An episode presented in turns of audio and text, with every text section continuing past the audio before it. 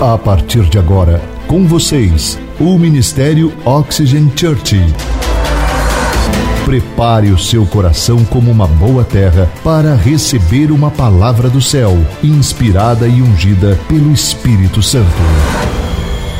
Experimente agora estar debaixo de uma atmosfera na presença do Espírito Santo de Deus. Você está pronto? Então prepare-se, porque a palavra chegou. Quero ler um texto com vocês que está em Efésios, capítulo de número 3, Efésios capítulo 3, versículo de número 16. Diz assim: Oro para que as suas gloriosas riquezas ele os fortaleça no íntimo do seu ser com poder por meio do seu espírito. Vou repetir: ora, oro para que, com as suas gloriosas riquezas, ele os fortaleça no íntimo do seu ser com poder, por meio do seu espírito. Quero fazer uma pergunta para vocês.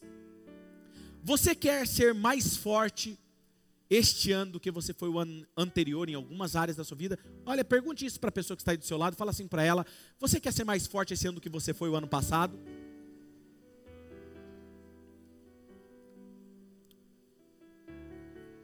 Espero que você tenha ouvido alguém falando assim para você: Claro, quero estar mais forte.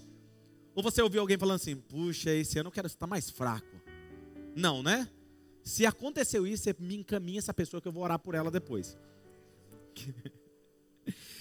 Sabe, você quer ser mais forte nos seus relacionamentos, emocionalmente, espiritualmente. Se esse é o seu desejo, eu tenho uma verdade para você Ninguém se torna mais forte por acidente. Não é ao acaso que você se torna forte. Vou dar um exemplo para você. Ninguém amanhece o dia mais forte do que o dia anterior. Quando você começa a fazer uma academia, você começa a treinar, malhar, leva um tempo para que você esteja forte, para que você comece a ver os resultados. Eu quero mostrar algumas imagens para vocês, porque através dessas imagens você vai olhar para o seu cônjuge e vai falar assim: há esperança dá uma projeta para mim. Você vai olhar para o Maico e vai falar: o Maico, quando ficar mais velho, olha só. Amém? Isso aqui é minha meta. Entendeu? Ficar malhado. Você acha que ele chegou isso da noite para o dia? Quem aqui? Teve um processo, teve um tempo, mais um clique. Olha só, mais um clique. Olha a diferença, mais um clique. Há esperança, não há? Há esperança para todos nós, amém? O que eu estou querendo mostrar para você é que isso não acontece por acaso. Ninguém se torna mais forte por um acidente. Precisa ser intencional. Diga comigo, intencional. Somos intencionais. Precisamos ser intencionais naquilo que nós fazemos. E esse ano você pode continuar sendo fraco, sendo medíocre ou decidir ser mais forte espiritualmente. E para isso você precisa ser intencional. É disso que se trata essa série de mensagens. Agora, esse final de semana, eu quero olhar para vocês, juntamente com vocês, para a vida de Sansão. Sansão ele é conhecido como o homem mais forte da Bíblia.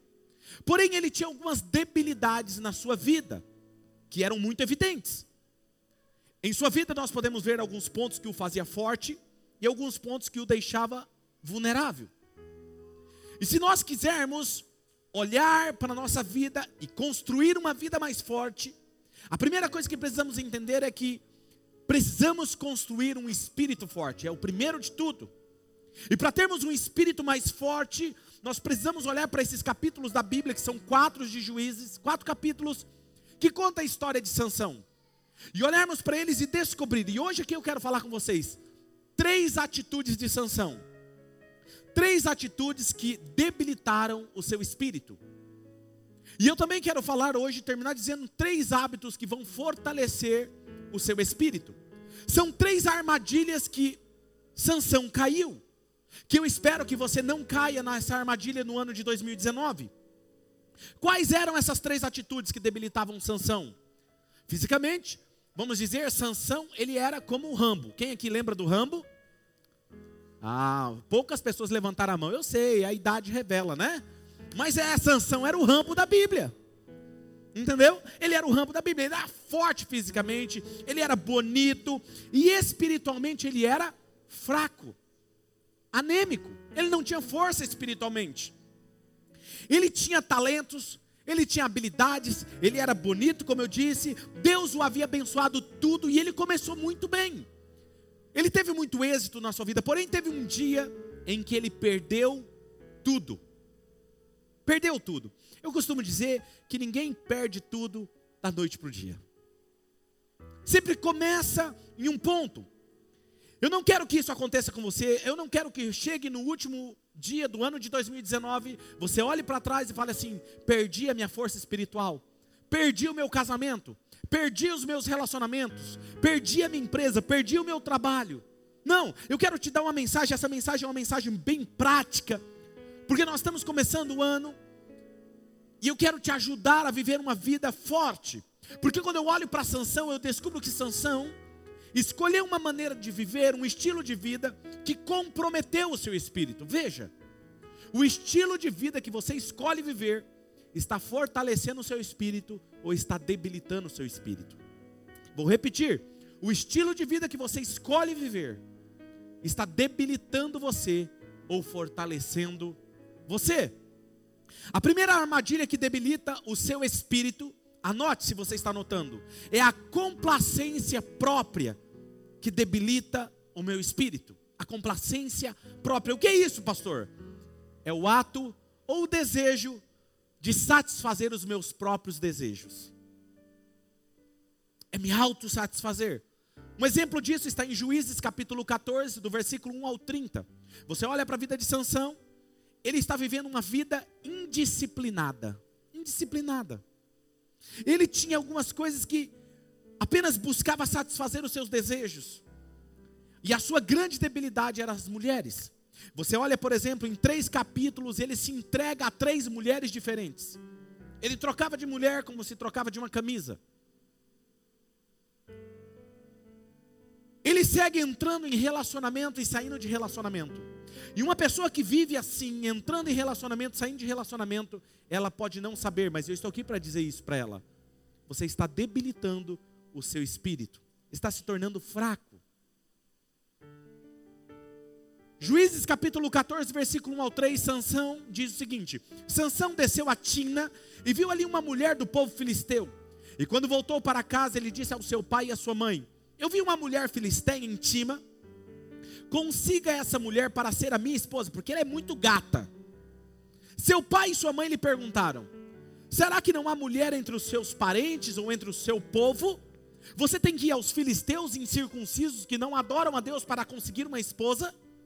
Sansão, porém, disse ao seu pai: Consiga a ela para mim, ela é que me agrada. Por que, que ele fala para os pais conseguir para ele? Porque naquela época eram os pais que faziam o casamento fazia o, o bate-bola ali, o meio de campo. E ele não segue o conselho dos pais. Os pais estão dizendo: olha, essa não é uma mulher que Deus escolheu para você, Sansão. Essa não é a melhor pessoa para você. Será que não tem aqui entre nós, entre o povo de Deus, alguém para você? Ele fala assim: não me interessa. É essa mulher que me agrada. Custe o que me custar, eu quero ela. Soa comum isso para você? Você conhece alguém assim? Ele está disposto a fazer o que der na cabeça para ele conseguir uma mulher ou um homem. É assim. São pessoas que buscam a complacência própria. Veja, essa mulher, ela não era a mulher que Deus havia escolhido para ele, mas ele diz: essa mulher me atrai, essa mulher me deixa seduzido. Agora vamos ser sinceros aqui. Vamos ser sinceros. O sexo foi ideia de Deus. Não há nada de mal com o sexo. Porém, o ponto é que toda coisa boa pode ser destrutiva quando ela é descontrolada. Tanto dinheiro, se você não tem controle, ele pode ser destrutivo. Dormir demais é destrutivo. Comer demais é destrutivo. Sexo desenfreado também pode ser destrutivo. Agora veja, isso tudo debilita o seu espírito quando você primeiro essa primeira armadilha que Sansão caiu É quando você toma uma atitude baseada no prazer e não num princípio. É quando você toma uma atitude baseada na conveniência do que em uma convicção. Sansão vê uma mulher e ele não se pergunta: essa mulher vai agregar valor à minha vida? Essa mulher vai me aproximar de Deus? Deixa eu te falar uma coisa: um relacionamento que te distancia de Deus não é de Deus. Amém? Precisamos entender isso e os jovens precisam entender isso de forma mais clara. Ele ignorava o projeto de Deus, o propósito de Deus para a sua vida. Ele seguia apenas os seus hormônios. Ele dizia: Eu tenho que conseguir essa mulher, custe o que me custar. Agora, deixa eu fazer uma observação aqui para nós. Isso não soa vagamente familiar na nossa cultura? As pessoas dizem, dizem assim: se você se sente bem, faça. O importante é você ser feliz. Não é assim? Outros vão dizer assim: siga o seu coração. Não é isso? Agora eu vou te fazer uma pergunta: como é que eu vou seguir o meu coração se a Bíblia diz que o meu coração é enganoso? Mas é isso que a nossa cultura diz. Agora deixa eu te fazer uma pergunta: se a sua vida está indo mal, por que você continua dizendo vou seguir meu coração? Porque enquanto você segue o seu coração, você só se dá mal. Então para de seguir o coração e segue o que a palavra de Deus diz. Porque a palavra de Deus diz: Eu tenho um futuro brilhante para você, eu tenho um projeto para a sua vida, eu tenho um propósito para a sua vida, a fim de você prosperar. Mas para isso você tem que me obedecer. Aí você não obedece, mas quer o resultado. Não faz sentido. Agora, vou te dar um exemplo. Você pode me ajudar, Vini? Por favor.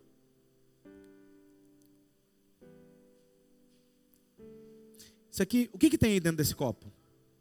Água? Tá leve o copo, tranquilo? Você pode segurar ele para mim? Então, por favor, estica o braço assim. Isso. Fica assim aí um minutinho enquanto eu estou pregando.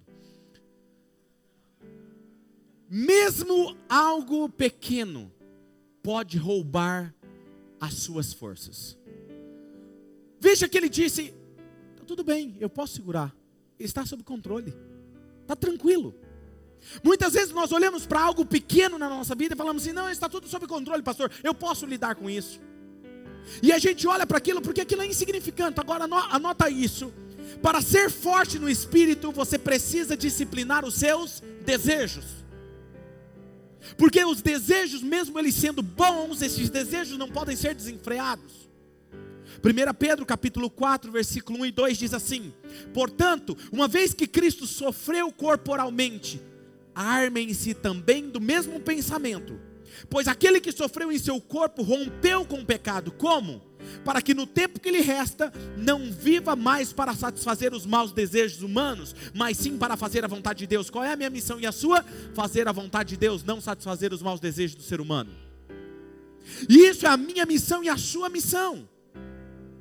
O que esse texto está nos dizendo é: não é porque eu quero algo que eu devo ter. Não é porque eu posso pagar por algo que eu devo comprar.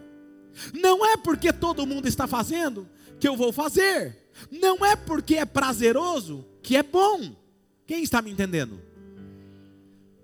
Essa foi a primeira armadilha que Sansão caiu. A segunda armadilha que ele caiu foi o ressentimento. Ressentimento debilita o meu espírito. Você olha para a vida de Sansão no capítulo 15 de Juízes, Sansão viveu uma vida amarga, ressentida. Ele vivia com um sentimento, com a mentalidade de vítima. Ele acreditava que todo mundo estava perseguindo ele, todo mundo estava contra ele, ele vivia incompreendido, decepcionado. O tempo todo, a motivação primordial dele, de Sansão, era se vingar. Era se vingar. O tempo todo ele tinha uma mentalidade de vítima. Por acaso você é assim? Ou você conhece alguém que é assim?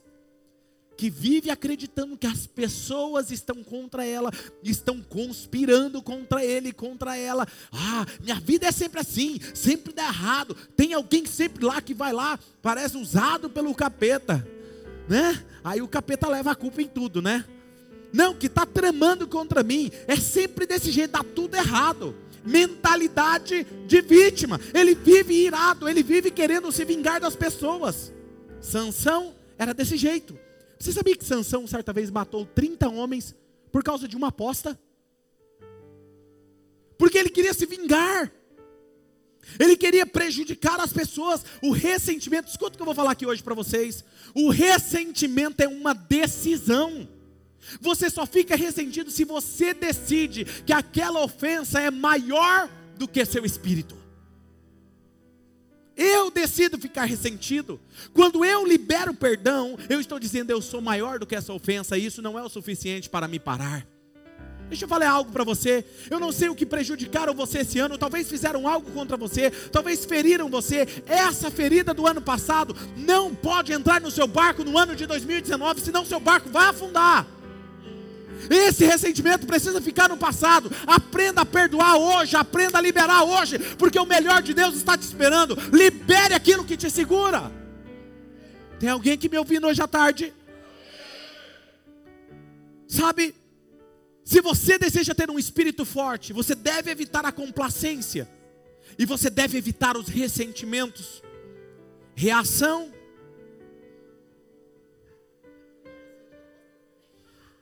Não. Tá difícil de segurar? Tá formigando? Consegue mais um pouquinho? Mas você não falou que conseguia segurar? Reação versus ação. Sansão, ele vivia baseado na reação. Ele reagia. Eu não posso andar no trânsito dirigindo e alguém me fecha no trânsito, buzina para mim, eu fico irado, eu xingo, eu me irrito. Sabe por quê? Porque eu não sei como foi a vida daquela pessoa naquele dia. Talvez a pessoa naquele dia passou por um problema. Talvez a pessoa está tendo problema e você precisa ser superior a isso. Talvez tenha alguém passando mal no carro e ela está indo para o trabalho. Talvez ela é diferente de você, não tem problema. Você não pode reagir de acordo com o que as pessoas fazem com você. Você já ouviu aquela história? Mas ele começou primeiro. Eu só reagi. Ele começou. Você conhece essa mentalidade? Sansão era assim. Não, mas eles começaram primeiro. Deixa eu te falar algo. Jó capítulo 5, versículo 2.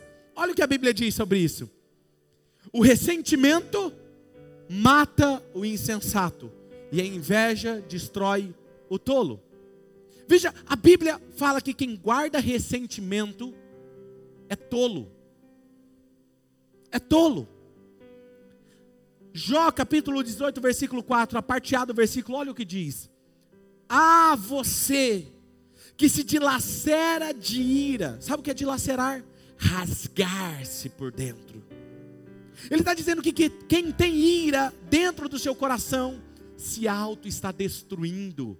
É como você colocasse fogo no seu coração e esperasse que o seu coração não queimasse. É beber veneno e esperar que o outro morra. É ter uma arma apontada para você e você efetuar um disparo e querer que o outro caia com o disparo. Ter ira no coração é a pior tolice que alguém pode ter. Sansão era isso. Quando você guarda essa ira no coração, ela é uma arma contra você. Agora veja, Sansão, Vini, Não estou com pressa. Sansão, ele não só perdeu a força física, como você está perdendo do seu braço. Antes de ele perder a força física dele, ele perdeu a força no espírito. Nem tudo que é pequeno, que você acredita que você pode administrar, vai roubar as suas forças e vai fazer o que está acontecendo com você. Obrigado.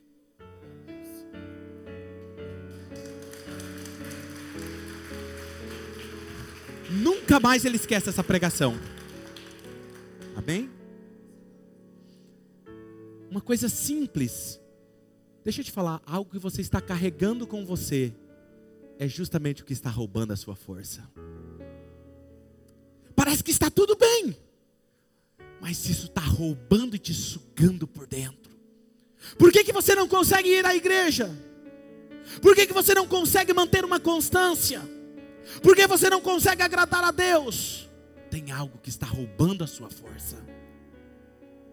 Escreva isso. Para ser forte no espírito, você precisa controlar as suas reações. Provérbios capítulo 29, versículo 11 diz: O tolo dá vazão à sua ira, mas o sábio domina-se. Esse foi o segundo erro de Sansão, mas ele cometeu um terceiro erro que eu não quero que você cometa nesse ano. E o terceiro erro foi a desatenção. Diga comigo, a desatenção debilita o meu espírito. E eu estava preparando essa mensagem, comentei com o Maicon hoje. Eu queria um exemplo para do que é a desatenção. Isso já deve ter acontecido com você. Talvez você não vai querer falar isso, eu vou passar vergonha sozinho, não tem problema. Já aconteceu com você de você estar andando, já aconteceu comigo. Conversando com alguém e de repente quando eu viro eu dou de porta com uma porta de vidro gigante. Não sei o que aquela porta estava ali. E quando você tromba com a porta, é uma pancada. A primeira coisa que você pensa, quebrou, não quebrou, glória a Deus. Segunda, você fica tentando se reencontrar. Depois você sente o sangue subindo na pele, assim, de vergonha, né? Todo mundo olhando para você e rindo, né? É ruim quando tem um amigo que está filmando, aí é pior ainda. Aconteceu isso comigo, andando aqui na 9 de julho. Eu conversando com um amigo, de repente eu dei de cara com o semáforo. Você acha que ele ia na 9 de julho? Ninguém riu de mim. Desatenção. A desatenção faz você ser pego de surpresa. Ninguém tromba numa porta ou em um lugar esperando que vai trombar. Sempre que você acontece isso, você foi pego de surpresa, por causa da desatenção. A desatenção fragiliza o seu espírito. E é isso que estava acontecendo com Sansão. A desatenção tira a sua força espiritual. Você olha isso em Juízes capítulo 16, do 1 ao 20. Todas as vezes que você descuida e fica desatento com o seu tempo, com a sua saúde, com seu dinheiro, com seus relacionamentos, você vai perdê-los. Concorda comigo? Você vai perdê-los. Não seja desatento. Você está caminhando numa direção equivocada. Cada vez que você faz um compromisso e não cumpre, você está comprometendo a força do seu espírito. Um exemplo disso é quando você começa a treinar na academia. Quer ver? Vou fazer um negócio melhor aqui, que to nem todos vão para academia por enquanto. A nossa igreja é uma igreja que gosta de academia. Mas vamos lá. Dieta. Início de ano, depois de Natal, Ano Novo. Começa a dieta. Fantástico. Estou agora ó, zerado, pastor. Nada de carboidrato, sem refrigerante, nada de doce. Vou perder essa barriga aqui e tal. E começa firme, uma semana cravado. Aí a esposa faz aquele brigadeiro de colher. Ela fala: Não fiz para você. Mas ela fica lá com a colher, né? Aí você cai na tentação e pega uma colher. Qual é a probabilidade no outro, no outro dia, na segunda-feira, você continuar a dieta? Quando você quebra um compromisso, você compromete todo o processo. Quando você quebra um compromisso que você fez, você está enfraquecendo o seu espírito. Eu conheço um membro da nossa igreja que é muito disciplinado. E às vezes eu estou conversando com ele, e, e, eu como a cada duas horas, duas horas, duas horas e meia, eu preciso comer. E é o meu hábito hoje em dia. Então, aí eu pego uma bolachinha, alguma coisa, sirvo. Não, não, pastor. Cara, não tem o que eu faça, não tem o que eu convença ele. Ele é disciplinado. Porque isso fortalece o espírito. Todo compromisso que você faz com Deus, quando você interrompe ele, você compromete o processo. Aí você tem que voltar no início e começar novamente. Sansão era muito forte, como eu disse aqui, como ele era como Rambo. E essa força era um presente dado por Deus. Porém, escute, a força era um presente dado por Deus, mas a força era resultado do compromisso dele com Deus. O que Deus te dá de favor é resultado do seu compromisso com Ele. Ele havia feito um voto de Nazireu. O que é esse voto de Nazireu? Não vou ingerir nenhuma coisa alcoólica, nenhuma bebida alcoólica. Vou ter uma dieta regrada e não vou cortar o cabelo. Imagina, ele era Rapunzel versão masculina. É isso mesmo, não é Rapunzel que tinha cabelo comprido. Imagina errar isso aqui agora. Ele tinha esse compromisso com Deus. E por que, que as pessoas faziam esse voto de Nazireu? Quando essa pessoa ela era separada por Deus. Para mostrar a ele, eu não vivo como a cultura vive. Eu vivo de uma forma diferente, consagrada. E muitas pessoas vivem como Sansão. Como é que Sansão vivia? Sansão não vivia, eu quero saber o quão perto de Deus eu consigo estar. Sansão vivia, eu quero viver quão perto do fogo eu posso chegar e conseguir sair ileso sem ser queimado. Muitas pessoas estão dentro da igreja vivendo dessa forma. Quão perto do fogo eu posso chegar e não vou ser queimado? No capítulo 16 entra a história de Dalila, você deve conhecer. Uma mulher que foi contratada para destruir Sansão. Sansão tinha muitos inimigos. Por que, que ele tinha inimigos? Porque ele era representante da força de Deus. Quem odiava Deus queria destruir Sansão. Contrataram ela e disseram: Dalila, Sansão tem um segredo. O seu papel é descobrir esse segredo que nós queremos prendê-lo. Porque não tinha quem prendia ele, não tinha quem amarrasse ele. E os filisteus queriam acabar com ele. Dalila então se aproxima dele. Agora preste atenção. Eu comecei a ler a história de Sansão, achei interessante. Porque Sansão sabia que Dalila queria descobrir o segredo dele, sim ou não? Porque ela pergunta: qual é o segredo da sua força? E aí, sabe o que, que Sansão fala? Eu tenho controle, eu consigo administrar isso. Eu vou me aproveitar dela. Eu minto para ela, mas eu me aproveito, durmo com ela depois. Se você me amarrar com fitas de couro, eu não consigo, eu perco as minhas forças. E ele estava dormindo depois de uma noite. De repente ela fala: Sansão, os soldados estão vindo. E ele está aí, ele arrebenta aquelas cordas de couro, aquelas fitas de couro, e avança e mata aqueles soldados. E ela fala: Mas você não falou que isso roubava a sua força? Diga para mim, qual é a fonte do seu segredo? Rapaz, se uma mulher fizesse isso para mim, eu chutava ela para longe. Hã? Você não fazia isso também? Cara, a mulher está querendo. Mas ele sabia o que? Eu tenho controle. Eu consigo lidar com isso. Eu vou me aproveitar disso. E ele diz: Não, o meu segredo é se você me amarrar com cordas novas, virgens, que nunca foi usada, eu não consigo ter força. E assim fez, e novamente os soldados vieram, que ela mandou vir os soldados. E ele arrebenta aquelas cordas e ele mata aqueles soldados. E ela pela terceira vez: Qual é o seu segredo? Você está mentindo para mim, Sansão. E aí ele diz novamente: se você fizer tranças no meu cabelo com tecido, a minha força está no cabelo. Agora preste atenção: onde estava o segredo dele? No cabelo. Olha só, ele está tentando chegar perto do segredo. O quão perto eu posso chegar? Negociar com a tentação e não ser pego. Se você fizer tranças no meu cabelo com tecido, eu, fico fraco. E ela faz novamente. E novamente os soldados vêm e ele mata os soldados. E aí ela faz aquela chantagem chula. Que muitos relacionamentos. Ei, você que é solteiro, escuta isso aqui. Se você me ama, diga para mim o segredo. Tá cheio de namoradinho. Se você me ama, cede para mim. Que para você eu amo mais a Jesus do que você. Se um homem e uma mulher não sabe esperar você até o dia do casamento por amor a você, essa pessoa não vai ser o suficiente também, ela vai te trair lá na frente. Ouvi só alguns amém? Sabe? E aí então ele chega perto. Agora escute, eu quero fazer uma pausa aqui. Com que você está flertando hoje em sua vida? Qual é a área da sua vida que você sabe que pode ser a sua ruína e você está flertando? Talvez os impostos do governo, talvez as negociações, a forma com que você está negociando. Não, não, não, eu, eu consigo fazer isso aqui e não ser pego. Talvez você está flertando com um homem, uma mulher nas redes sociais, ou no WhatsApp, ou no seu trabalho.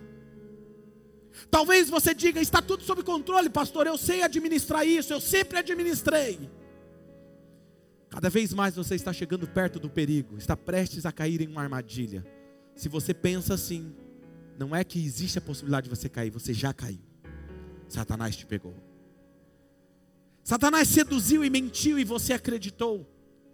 Chegou um ponto da vida de Sansão que ele estava tão desatento que ele diz o segredo da sua força.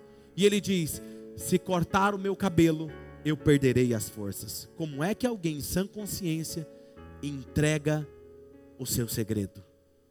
Estava desatento.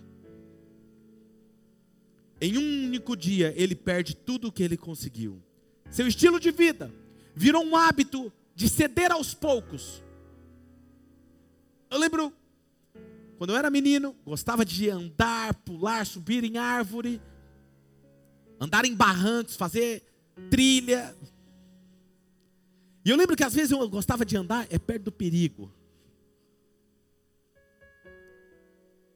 E eu percebo que eu queria porque eu queria mostrar que eu, eu tinha coragem mais do que os outros. E eu lembro uma vez que eu caí e me machuquei muito sério. Mas eu não caí de uma vez, pum, caí. Fui escorregando. Não é assim? Ninguém cai no abismo da noite para o dia. São pequenos deslizes que te levam para o buraco.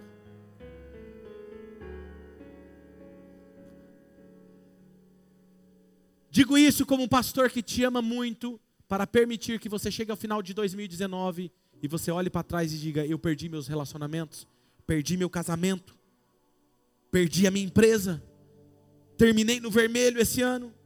Provérbios 18, 20 diz: Do fruto da boca enche o estômago do homem, o produto dos lábios o satisfaz. Em outras palavras, esse texto está dizendo: você não só colhe o fruto daquilo que você fala, mas daquilo que você pensa e daquilo que você faz. Vou te dar um exemplo. Estava outro dia com um amigo, há um tempo atrás, e acabou a gasolina do seu carro. E aí todo aquele transtorno. Às vezes quando está lá na reserva, acende a luzinha da reserva, você fala o quê? Para a esposa? Tranquilo, eu conheço meu carro, meu carro é econômico, ele aguenta mais um pouquinho. Não é assim? Aí acaba a gasolina, a esposa fala assim: é, hum, conhece mesmo seu carro, agora também você vai buscar gasolina sozinho. Acabou a gasolina. E todo aquele transtorno, encontrar um recipiente, ir atrás de gasolina, andar uma distância enorme para pegar gasolina e voltar. E eu perguntei para ele: "Tá queimada a luzinha do seu painel da reserva?" Ele falou: "Não." Falei, Mas você não viu então? Não, eu vi. Falei, então por que você não abasteceu? É porque eu sempre acho que eu posso ir a mais. Qual é a luzinha no painel da sua vida que o Espírito Santo está acendendo e dizendo: não vá, não dê o próximo passo, e você continua, continua. Na hora que o carro parar, não tem o que fazer.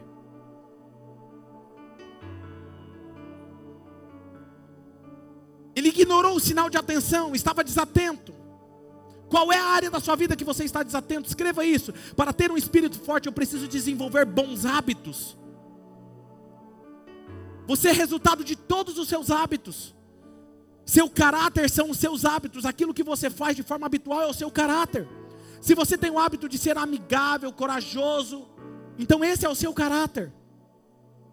O seu caráter é a soma daquilo que você tem como hábito. E eu quero encerrar caminhando com três hábitos que mudarão a sua vida. Três hábitos que eu mesmo pratico esses hábitos da minha vida e tem sido o segredo da minha força espiritual. Grandes homens e mulheres de Deus praticam esses hábitos. E se você fizer isso em 2019, você construirá uma vida mais forte. Semana que vem falaremos sobre construir um corpo mais forte, mais saudável, falaremos sobre saúde, como ter energia para que você cumpra com o propósito da sua vida. Na outra semana falaremos como construir uma base sólida financeira. Depois na outra falaremos sobre relacionamentos. Mas hoje eu preciso falar com vocês como ter um espírito forte. E tudo isso começa com construindo um espírito forte. Quais são esses três hábitos que, que constroem um espírito forte? Efésios 6,10 diz: Finalmente, fortaleçam-se no Senhor e no seu forte poder. Veja, é algo que você faz. Fortaleça-se no Senhor. Você toma a decisão de se fortalecer e Deus coloca o poder dele sobre você. Agora, como que isso acontece? Acontece de três formas. Primeiro, tempo, ter tempo a sós com Deus diariamente. E eu amo falar sobre isso. Se você não está fazendo isso, se você não para antes de começar o seu dia, pega a sua Bíblia, não importa quanto tempo, se é cinco minutos, dez minutos, lê um salmo, medita na palavra de Deus, fique em silêncio, fala com o Pai, adora Ele. Se você não faz isso, você está com o seu espírito fraco. Esse tempo é um tempo de ler a palavra, de estar em silêncio, de ouvir a Deus. Pastor, por que eu devo ter um tempo a sós com Deus? Salmo 25,4 nos responde: diz assim: Mostra-me, Senhor, os teus caminhos, ensina-me as tuas veredas. Você só recebe a direção e aprende de Deus quando tem esse tempo a sós com Ele. Quando você ouve Ele e obedece Ele. Sabe, às vezes algumas pessoas me encontram e falam assim: o pastor não tem problemas. Deixa eu te falar uma coisa. Só hoje eu já matei dois leões. Mas sabe como começou meu dia? 15 para as 5 da manhã. Estando com Ele. Não importa o que aconteça, estou firmado em Ti. E quando vem o leão, vem a força sobrenatural. Derrotamos o leão. Por quê, pastor? Porque eu sei para onde eu estou indo. Ele me disse, e ele me disse: esse ano, se permanecer na minha palavra, eu superarei as tuas expectativas. Não importa o que possam fazer, não importa o que possam falar, essa é a verdade absoluta de Deus para essa igreja. Se fortaleça no Senhor, leia a palavra. Com que frequência, pastor, e em que lugar eu faço isso? Lucas 5,16 diz que Jesus retirava-se para lugar deserto a fim de orar. Era o hábito diário de Jesus. Se Jesus, sendo filho de Deus, fazia isso todos os dias, que lugar? Lugar solitário, a sós. Tem gente que gosta de orar só com todo mundo. Vamos orar todo mundo. Não, vamos orar, vamos orar, Sidney, vamos, vamos orar. É bom. Mas Jesus nos ensina que o seu relacionamento com Deus ninguém faz por você. É você e Deus. Quer começar a ter um espírito forte? Relacionamento devocional com Deus. Pastor, eu não tenho hábito de ler a Bíblia. Tem aplicativos que te ajudam com isso. Tem planos de leitura. Faça isso. Me pergunte depois que eu te falo. Jesus tinha esse hábito diário. Qual é o resultado disso, pastor? João 15, 7. Se vocês permanecerem em mim, as minhas palavras permanecerem em vocês, pedirão o que quiserem, lhe será concedido. A resposta das suas orações está no seu tempo devocional com Deus. Uma das chaves está aí. O segundo hábito é o hábito de me reunir com pessoas da mesma fé toda semana. A gente sabe disso, mas a gente não faz. Sabemos disso, mas não fazemos isso. Nós chamamos aqui na nossa igreja de grupo, grupo pequeno, de GC. Toda semana. Temos vários grupos em toda a nossa igreja. E se você não tem um, nós podemos arrumar um para você.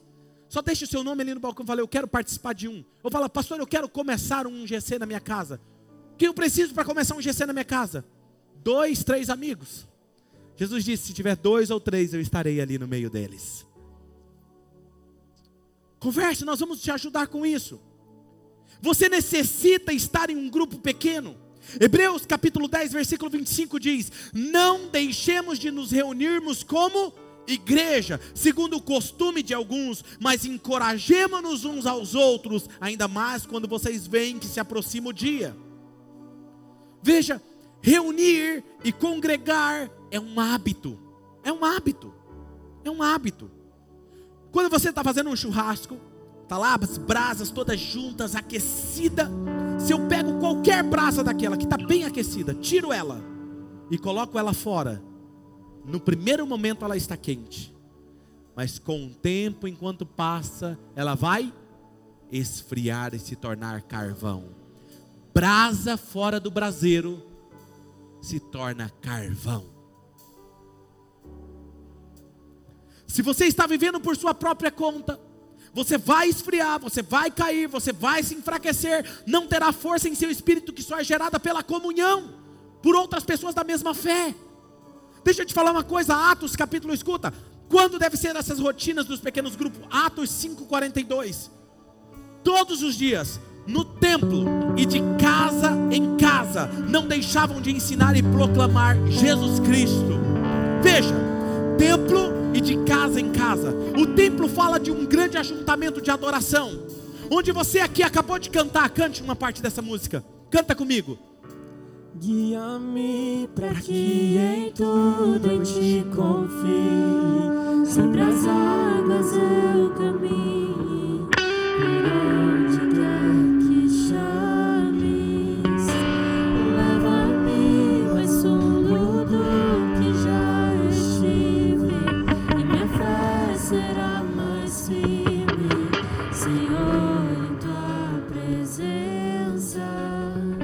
Você canta, guia-me, leva em um nível mais profundo. Porém, eu não sei.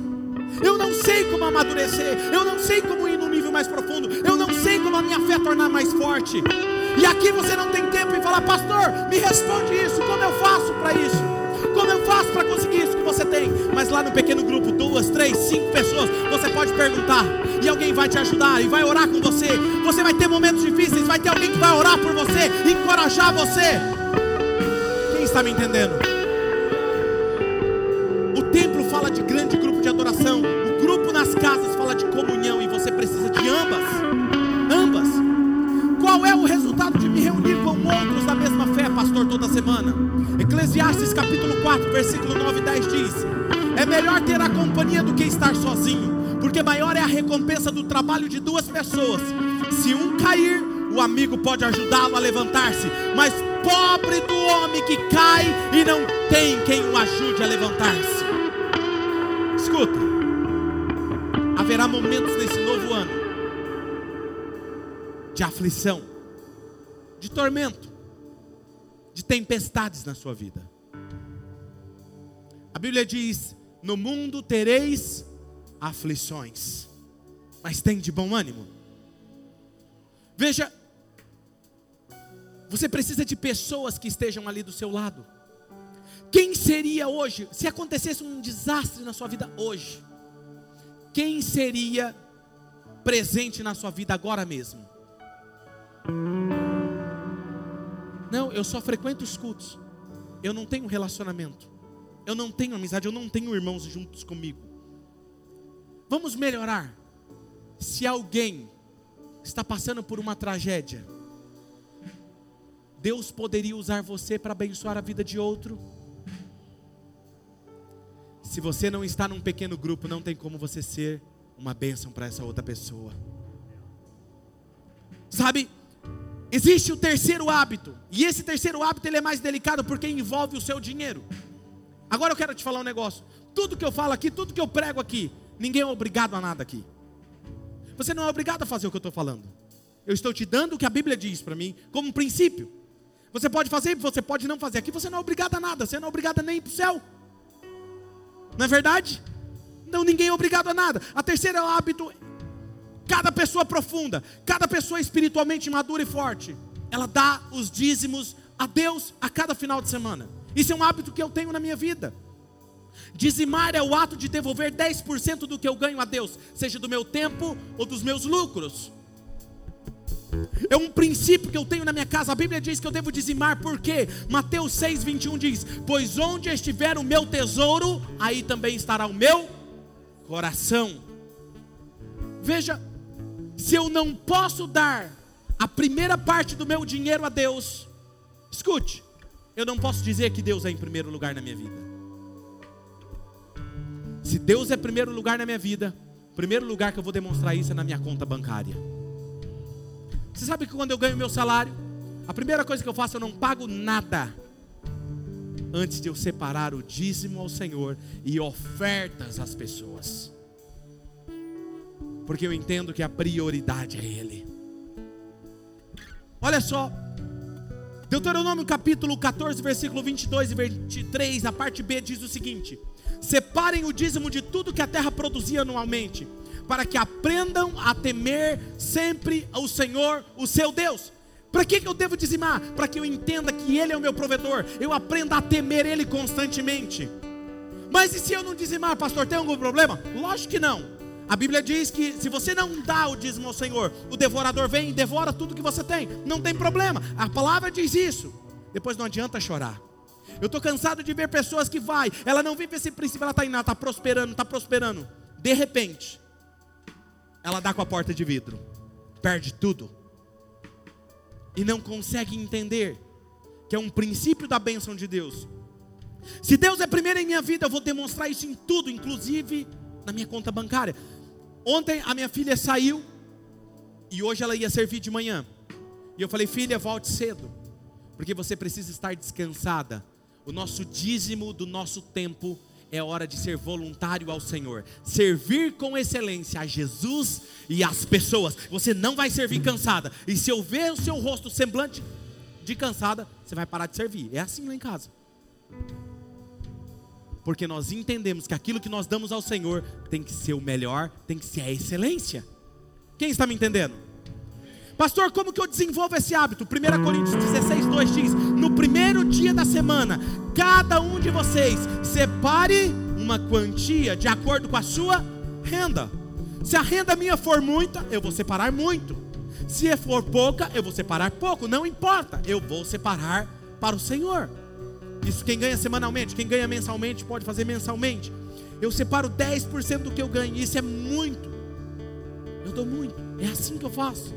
Pastor, qual é o resultado de eu ter esse hábito? Malaquias 3:10, olha o que diz: Tragam o dízimo todo ao depósito do templo, para que haja alimento em minha casa. Ponham-me à prova, diz o Senhor dos Exércitos, e vejam se eu não vou abrir as comportas dos céus e derramar sobre vocês tantas bênçãos que nem terão onde guardá-las. Dá para acreditar nisso? Mais clientes, mais oportunidades, mais dinheiro. E aí você fala, por que isso? Porque Deus fala, eu posso confiar mais dinheiro a você porque você é fiel, você é generoso. Eu confio mais, eu confio mais. E assim é, boa medida, calcada, sacudida e transbordante. Aleluia!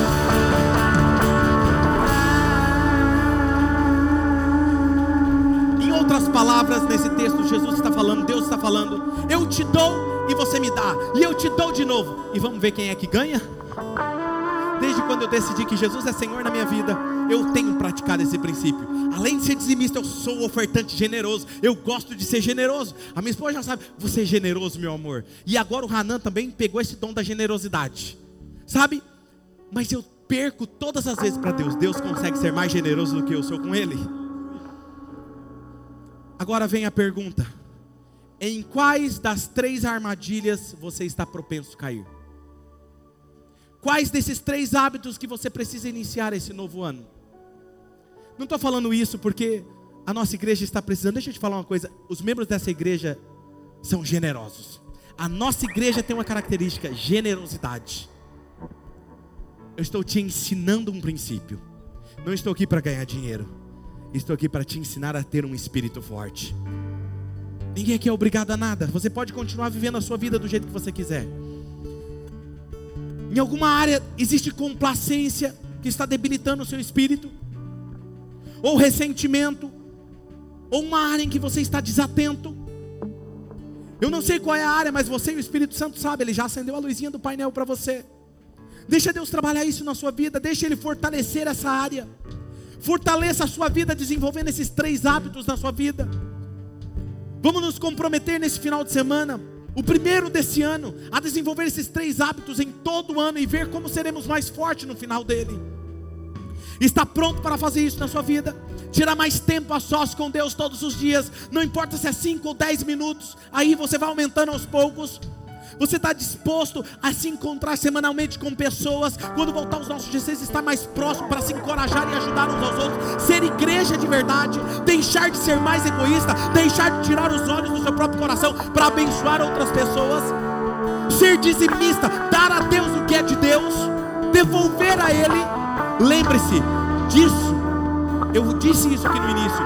Ninguém se torna forte por acidente. É intencional. Você precisa ser intencional. As escolhas que nós tomamos, os hábitos que desenvolvemos. Efésios 6:10. Finalmente, fortaleçam-se no Senhor e no seu forte poder. Podemos tomar a decisão de nos fortalecer, mas não podemos fazer isso sozinhos. Precisamos do poder do Senhor em nossas vidas.